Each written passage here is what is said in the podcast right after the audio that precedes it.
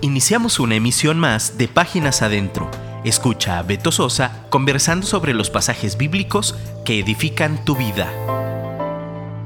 Hola, Dios te bendiga. Gracias por acompañarme en esta nueva emisión de Páginas Adentro. Le doy gracias a Dios por esta oportunidad y gracias a ti por prestarme tus oídos. Gracias por estar aquí en Dun Radio. Gracias por recomendarnos con tus amigos. Insistimos que nos recomiendes con tus amigos, con tu director de alabanza, con el de la escuela bíblica, con el de la escuela de niños, con todos tus compañeros de iglesia, recomiéndanos. Diles que en Dun Radio hay contenido que edifica su espíritu. Y te repito que nos esforzamos, nos esforzamos por los que estamos aquí por darte un buen contenido y oración sí tiene, ¿eh? te lo puedo asegurar que oración sí tiene. Entonces, Hoy vamos a estar hablando de unidad, no de una unidad deportiva, ¿eh? la unidad de los cristianos. Vemos en Eclesiastés 4.9, dice que mejores son dos que uno, porque tienen mejor paga de su trabajo. Y en el 4.10 dice, porque si cayeren, el uno levantará a su compañero. Pero, ay del solo, que cuando cayere no habrá segundo que lo levante. Yo creo que te ha tocado oír en el radio el comentario de, la persona de la sección deportiva y entre sus comentarios a veces dice que a tal equipo le falló la coordinación y que parecía como que cada quien jugaba por su cuenta y dicen al final que el individualismo persistió por encima del trabajo de equipo y por consiguiente perdieron la oportunidad de clasificar para el siguiente campeonato y quedaron fuera simplemente. Y vemos un ejemplo en números 13. Eh, vemos ahí que Dios le dijo a Moisés que mandara a espiar la tierra, que mandara a 12 personas, 12 espías le llaman. Y esas personas tenían la misión de investigar cómo era la tierra, cómo era la población, eh, los frutos que producía y qué tan resguardada estaba el ejército, todo eso y dice que regresaron después de 40 días y como prueba, entre otras pruebas, llevaban un racimo de uvas y estaba tan grande y tan pesado que lo llevaban entre dos, cargándolo o pues sí puesto en un palo. Y dice ahí que de estos 12, 10 venían pesimistas, 10 venían diciendo que no se iba a poder. Y esos 10 echaron a perder el ánimo de todo el pueblo. Y aun cuando Josué y Caleb traían un buen reporte y ellos tenían fe que Dios podía ayudarles a entrar y conquistar esa tierra, el pueblo, la mayoría o la pues casi la totalidad del pueblo dijo que no, que para qué estaban ahí, que ojalá hubieran muerto, que mejor fuera regresarse, ojalá quedáramos postrados en el desierto y vemos en los siguientes capítulos que Dios les cumplió su petición y quedaron, quedaron postrados. Dice ahí que los mayores de 20 años quedaron postrados en el desierto. Alguna vez oí que un predicador decía, ten cuidado con lo que pides porque no vaya a ser que sí se, se cumpla o que Dios atienda esa petición. Ellos dijeron, ojalá muriésemos y en efecto murieron. Entonces este es un ejemplo de unidad pero no una unidad santa, más bien fue una unidad destructiva. Y yo creo que en esta porción de la Biblia es como un paréntesis, pero un paréntesis mortal. Eh, hace algunos años, en la escuela de Harvard o la Universidad de Harvard, descubrieron o investigaron más bien y se dieron cuenta que el 70%, 70% de la población no era feliz. Y el hecho de que alguien no es feliz impide o no les permite o no están aptos para hacer labor de equipo, para hacer unidad, para hacer unánimes. Y se dedicaron a investigar y hicieron un plan y ahora resulta que hay una universidad de la felicidad donde le enseñan a las personas a ser felices. Y entre los puntos que enseñan para ser feliz, ten en cuenta que no son cristianos, ¿eh? Eh, les enseñan que hay que orar, que hay que ser agradecido, que hay que honrar a tu padre y a tu madre y que hay que dormir bien y otros puntos que ya no son tan bíblicos. Y en los campos laborales se han visto o se han empezado a ver resultados del personal que toma estos cursos de Aprende a ser feliz. Y por cierto, aquí en esta estación eh, yo tengo o grabé alguna vez un programa que se llama Aprende a ser feliz. Eh, pronto va a estar ahí en el podcast. Gracias a Dios que ya Dun Radio tiene podcast y vas a poder oír eh, los, las charlas que hemos tenido anteriores ya las vas a poder descargar a tu podcast y sirve que las compartes con más gente. Te doy gracias a Dios porque ya tengo más de cuatro oyentes. Ya son como 200 y Dios ha oído mis oraciones. Gracias por oírme. Y bueno, retomamos. Eh, entonces, el, el problema o uno de los problemas por los cuales no hay unidad o no se trabaja en equipo o no hay unanimidad de un ánimo es porque la gente no es feliz. Entonces, eh, primer paso, si tú conoces a alguien que no le gusta trabajar en equipo y que no le gusta eh, o no puede hacer equipo, no puede ser unánime, siempre busca separarse, pues entonces hay que revisar si es feliz. Y si no es feliz, hay que enseñarle a ser feliz. Hay que decirle que hay que orar, que ser agradecido, honrar a su padre, a su madre. Y también que duerma bien las horas que necesita dormir porque si no duermes bien, tu cerebro guarda información que no necesita y viene el estrés. Bueno, eso te lo pueden enseñar los otros hermanos de Dos Radio que dan cuestiones que tienen que ver con comportamiento humano y psicología. Yo estoy hablando de unidad. En una orquesta sinfónica que tiene entre 80 y 120 músicos y vemos que todos trabajan en equipo, siguiendo las instrucciones de la persona que los está guiando porque si cada uno toca por su cuenta, pues la obra que están interpretando no tendrá el resultado esperado.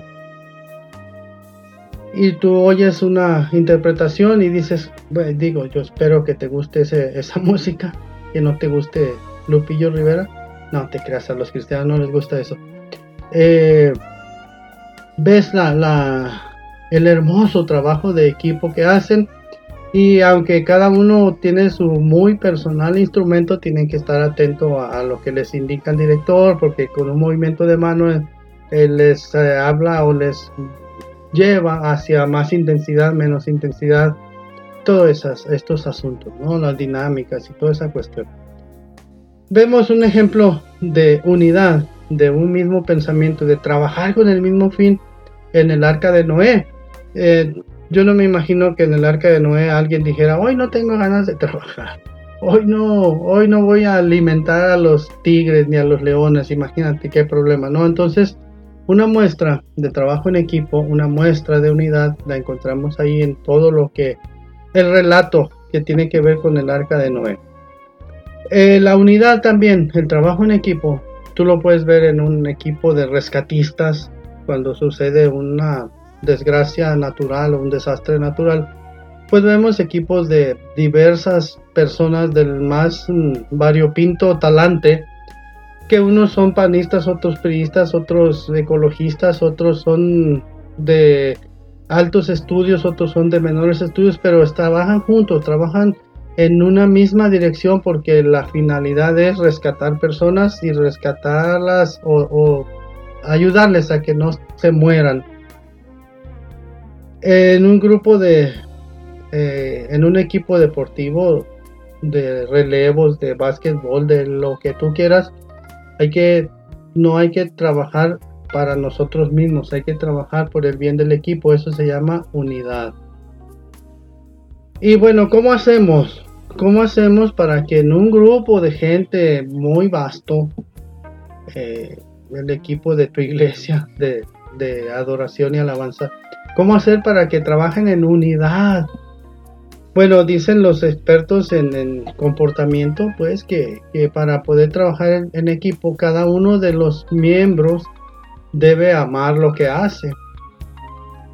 Y si, se, y si ama lo que hace, pues lo va a desempeñar como para el Señor, pero también va a cooperar para el mismo fin que es, eh, trae en este caso, que la gloria y la honra se la lleve el Señor y darle buena fama al cristianismo, darle buena fama a los cristianos, darle buena fama a la iglesia evangélica.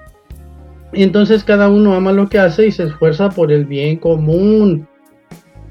Y logra destacar en, su muy personal ámbito, ¿no? Dicen, por ejemplo, eh, qué buen violinista, el, segundo violinista, o qué bien toca la de la viola, o, qué bonito toca la guitarra, eh, qué bonito cantan el coro de tu iglesia, amando lo que hacemos. Y esto lo explica el apóstol Pablo cuando habla de amor. Y estamos diciendo que cada quien ama lo que hace. Dice en 1 Corintios 13, 5, dice que el amor no busca lo suyo. Si tú amas estar en el grupo de alabanza, si tú amas que el nombre del Señor sea levantado, pues no buscas lo tuyo propio, buscas que el Señor sea exaltado a través del grupo o de la ejecución en grupo. También dice que el amor todo lo soporta. A veces es difícil. Yo alguna vez, eh, hace muchos años, estuve al cargo del grupo de alabanza de la iglesia y era un rollazo. Eh. Les entregabas la hoja con la música en aquellos tiempos tan remotos en un cassette. Tal vez tú no sepas qué es un cassette, pero investiga en internet. Es un medio de grabación o es un medio para difundir grabaciones. Una cinta magnética puesta en una cajita de plástico con unos carretitos. Eh, les dábamos la música, le dábamos su hoja y el viernes que ensayábamos, eh, ¿cuál vamos a poner? No, pues tal canción, ¿no? Al que vive, al que reina de hace 30 años. Y nos decía, pero esa no me la sé. Y especialmente recuerdo a uno de los músicos, el que tocaba el bajo. Él dice, pero esa no me la sé. Y le dije, sí, yo te la di en un cassette. Y dice, ¿cuál cassette? Resulta que ni siquiera se dio cuenta dónde dejó el cassette. Bueno, pero eso ya pasó, gracias a Dios. Ahora, ahora todo el mundo tiene acceso a la música y se la pasan por WhatsApp y por Messenger y le pasan el link donde oírla todo lo soporta, el amor todo lo soporta. El Señor Jesucristo estuvo tres años y medio enseñando, eh, trabajando con 12 personas de muy disímbolos caracteres, eh, personajes de las más diversas personalidades, diríamos, pero logró instruirlos y ellos trabajaron en unidad para que el evangelio se expandiera. Y vemos ahí gente, eh, pues Mateo era recaudador de impuestos y seguramente tenía mucho dinero guardado, seguramente se codeaba con la realeza, con, los, no sé, con el secretario de Agricultura, con el secretario de Turismo. Vemos a Pedro, que era rudo como él solo, vemos a Juan y, su hermano Jacobo, que tenían sueños de grandeza, que le dijeron al Señor, Señor, cuando estés en tu reino, que uno de nosotros esté a tu izquierda y otro esté a tu derecha. Y el Señor le dijo, no saben lo que piden. ¿Acaso pueden beber el mismo vaso que yo beberé? Y dijeron, sí podemos. Y el Señor le dijo, sí, ciertamente sí van a poder. Pero eso no me corresponde. Entonces, gente de los más diversos pensamientos o corrientes de pensamiento, el Señor logró instruirlos y ellos trabajaron en unidad para que el Evangelio se expandiera.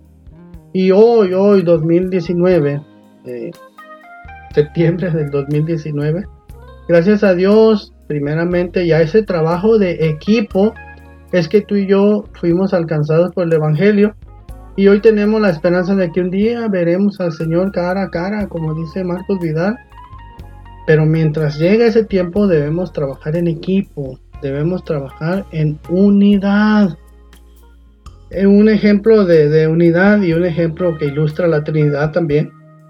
Ya sabemos eso cuando éramos chavitos, nos enseñaron que hay un solo Dios verdadero y tres personas distintas. Y bueno, si tú le pides a un pianista que te dé un acorde de Do, sabes que está la nota Do, la Do Mi y la nota Sol. Y bueno, eh, Dios en su infinita, no sé qué, eh, física, eh, si tú le das a la nota do solamente en los armónicos puedes oír el mi y el sol, Si le das a la nota mi puedes oír el do y el sol, si le das al sol puedes oír el do y el mi. Eso es una muestra de diversidad en unidad. Te digo, eso ilustra la Trinidad. Tres notas distintas y un solo acorde verdadero. Dice también el Salmo 133, mirad cuán bueno y delicioso es habitar los hermanos juntos, en armonía. A veces resulta difícil, pero pero eso era lo que Dios nos llamó, a vivir en armonía, a no hacer grupos, a no hacer exclusiones, a no hacer separatistas. Eh, a veces tendemos a, no sé, si tú eres de los que van con corbata, te juntas con los que andan con corbata. Si eres de los de pantalón de mezclilla y tenis, te juntas con los de pantalón de mezclilla y tenis. Y bueno, no está totalmente bien, debemos convivir con todos. Todos, que no haya exclusión.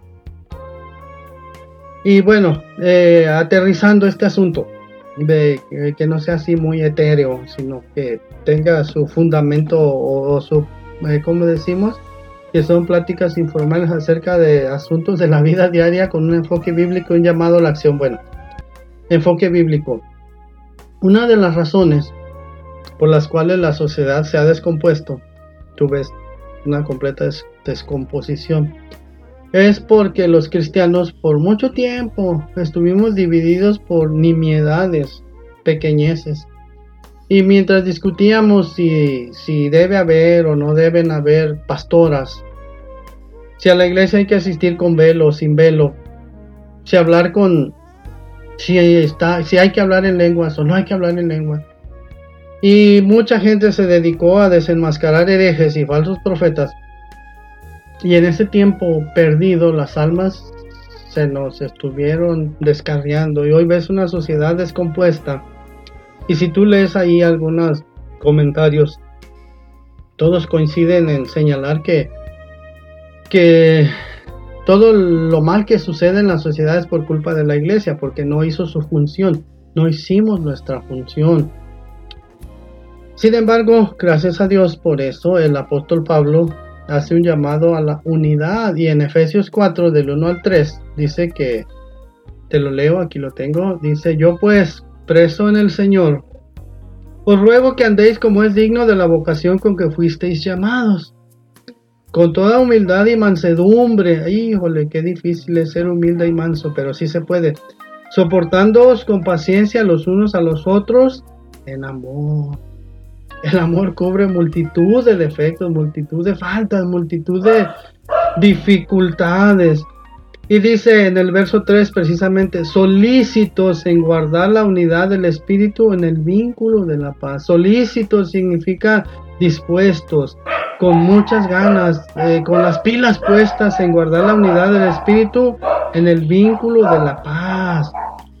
Debemos tener unidad, debemos ser unánimes en el vínculo de la paz. No, nada de que aquí vienes y te portas bien porque si no te vas. No, no, no, no, no. El amor cubre multitud de faltas, multitud de defectos, multitud de gestos que a veces no nos gustan o actitudes, pero el amor cubre todo. Y según el diccionario, unidad es la propiedad de todo ser en virtud de la cual no puede dividirse sin que su esencia, su esencia perdón, se destruya o altere. Unidad significa singularidad en número o calidad. Esta persona es única porque se comporta como el Señor. También unidad significa conformidad y unidad significa orden. Y bueno, eh, la unidad es justamente lo contrario de la división, ya lo sabemos. Y bueno, nuestro México, eh, bueno, aquí los que estamos en México, si tú me oyes en otro lado, que yo espero que sí me oigas, en los Emiratos Árabes Unidos, la sociedad en general, el mundo en general está sufriendo una gran crisis, se está muriendo, los valores están por los suelos y necesitamos la unidad en los cristianos para clamar, para llevar esperanza a los perdidos, alimento a los hambrientos, sanidad a los enfermos del alma. La gente se está muriendo. Si tú vas a un hospital ves, ves tanta tristeza, tanto dolor. Si vas a un centro de rehabilitación, ya te lo dije anteriormente, tanta tristeza, tanta gente sufriendo, muchachitas de 13 años que ya probaron todo tipo de mugreros ahí porque la iglesia no hizo su función. El Señor Jesucristo oró en Juan 17 por la unidad de sus discípulos y le decía al Padre, Señor, que sean uno como tú y yo somos uno. Y bueno, si tú te preguntas, bueno, y será eh, opcional el ser uno, no, no es opcional. El Señor Jesucristo decía, Padre, permite que sean uno como tú y yo somos uno y, y nos da una razón para ser unidos. En Juan 17, 21 dice, le dice él a Dios, Señor, que por favor sean uno como tú y yo somos uno para que el mundo crea que tú me enviaste. Y en, el, en Juan 17, 23 dice que eh, también el Señor Jesucristo hablando de unidad dice que haya unidad entre ellos para que el mundo conozca que tú me enviaste y que los has amado a ellos como también a mí me has amado. Nosotros vamos a la plaza, a un lugar público, bueno, si tú no eres de Guadalajara, un lugar público que se llama la Plaza Tapatía. Es un lugar donde muy cerca de allí hay, hay muchas cantinas y mucha... La zona roja de Guadalajara está muy cerca de ahí. Y mucha gente que va cuando estamos ahí tocando y cantando y predicando. La, una gran mayoría de esas personas que van son personas que están inmiscuidas en alcoholismo, que ya están en lo más bajo de lo más bajo de lo más bajo. Y lo que ellos quieren es, es un abrazo, lo que ellos quieren es sentirse que todavía valen algo. Y nosotros eh, procuramos, procuramos predicarles el Evangelio, procuramos aportarles algo de, económico también para que se ayuden, pero procuramos abrazarlos, procuramos, muchos de ellos eh, van de veras en la situación más fea que puedes imaginarte, pero nosotros los abrazamos y oramos por ellos y les compartimos el Evangelio y convocamos a las iglesias cada que publicamos en las redes sociales y les decimos, más allá de filias y de fobias, más allá de cuestiones partidistas, más allá de asuntos doctrinales, ven, únete a nosotros, eh, aquí les decimos, en este caso, ven, oremos por México, por este México que se nos está muriendo, por este México que está sufriendo, por este México que está rumbo a la, a la desgracia. Y así debe ser. Yo creo que más allá de filias y de fobias, más allá de que si te gusta el rock o no te gusta el rock, más allá de que si te gusta la alabanza con cumbia, más allá de eso, más allá de que de que te guste tal o cual predicador. Más allá de eso, unámonos para llevar esperanza a este mundo que se está muriendo. Entonces, cerrando esta idea, me decía mi maestro de homilética que siempre hay que cerrar. Ya no, ya no estemos separados. Eh, dice, hay una canción de Marcos Vidal que, que por ahí debe estar la puedes buscar, que dice, eh, antes de la gente decía, míralos cómo se aman.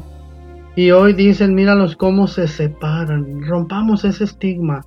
Unámonos, seamos unidos con un mismo fin. Que el Señor sea exaltado para que el mundo crea que el Señor fue enviado por Dios para traer salvación a este mundo hagamos la obra de evangelistas, hagamos la obra de proclamar el amor del Señor. Muchas gracias, esto fue Páginas Adentro. Dios te bendiga. Muchas gracias.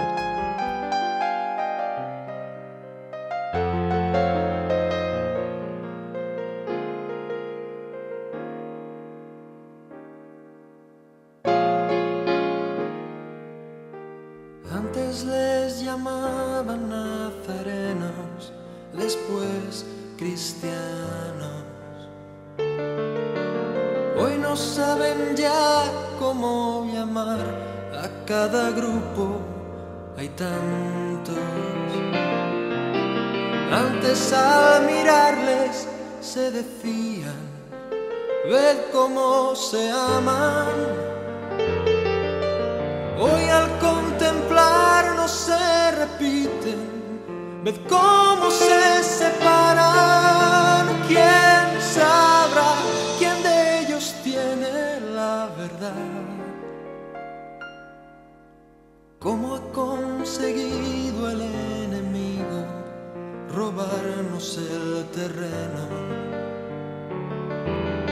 Hemos comenzado a hacer murallas olvidando lo primero. Que no hay cristianismo verdadero detrás de una careta si no reflejamos a Jesús, perdemos nuestra meta.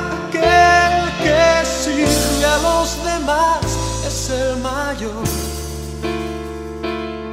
Que el sermón del monte aún está en vigor.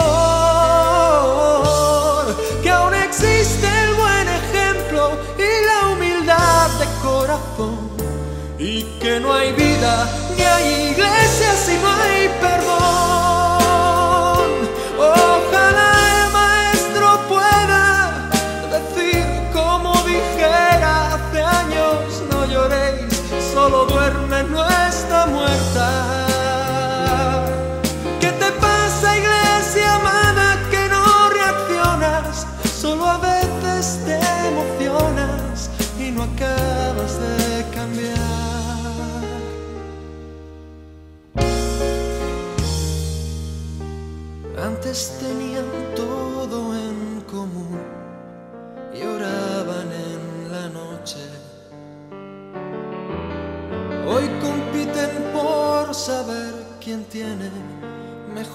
casa mejor coche.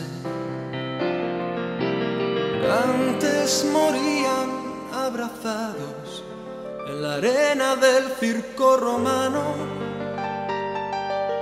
Hoy discuten si al orar hay que alzar o no las manos. Unos creen en profecías y otros no.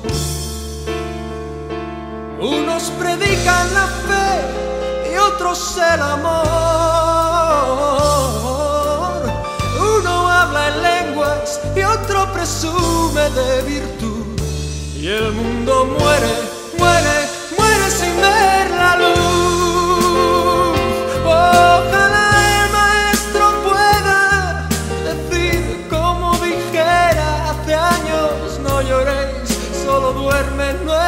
Muerta. ¿Qué te pasa, iglesia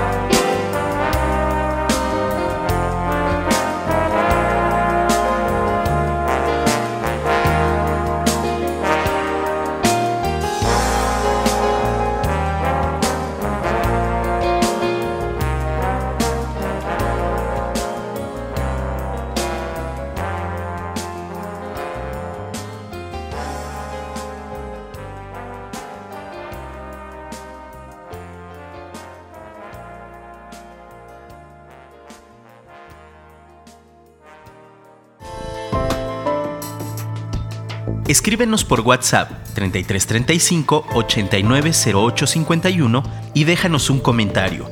Te esperamos en nuestra próxima emisión.